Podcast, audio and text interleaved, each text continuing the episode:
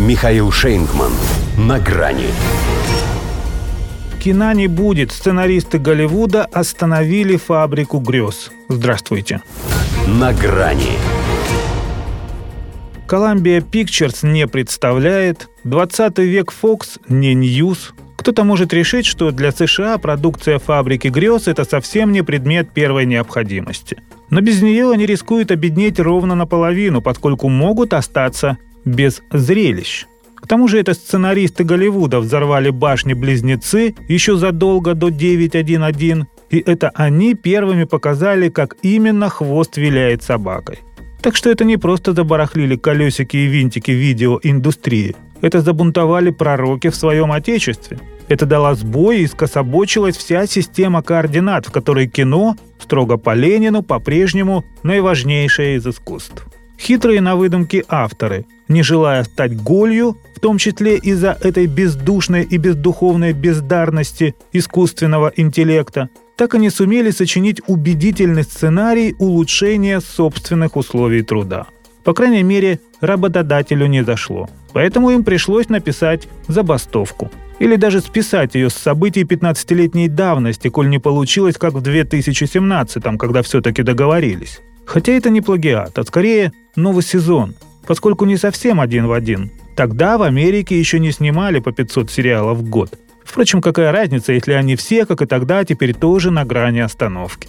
100 дней творческого простоя с ноября 2007 по февраль 2008 заставили, например, прикрыть ряд блокбастеров, в том числе и Лигу справедливости. Производство иных проектов, напротив, ускорили, из-за чего, скажем, мюзикл «9» и комедия «Затерянный мир» вышли в прокат без должной редактуры, были разгромлены критиками и принесли убытки. У многих телесериалов вышли укороченные версии. У «Доктора Хауса» всего 16 серий, у «Остаться в живых» 14. Отменили церемонию вручения «Золотого глобуса», победителей объявили на обычной пресс-конференции. Всего же экономический ущерб тогда превысил 2 миллиарда долларов.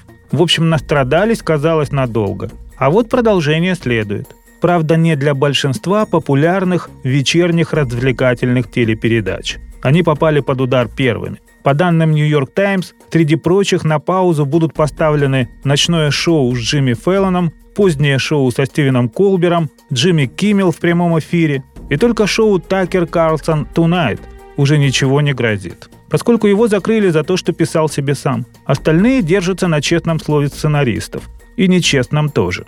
Вот и результат.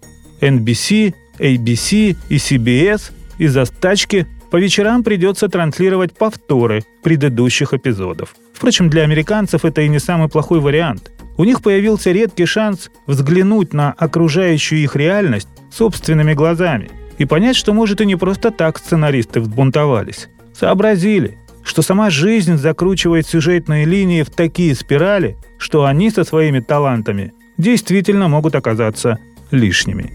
До свидания. На грани с Михаилом Шейнгманом.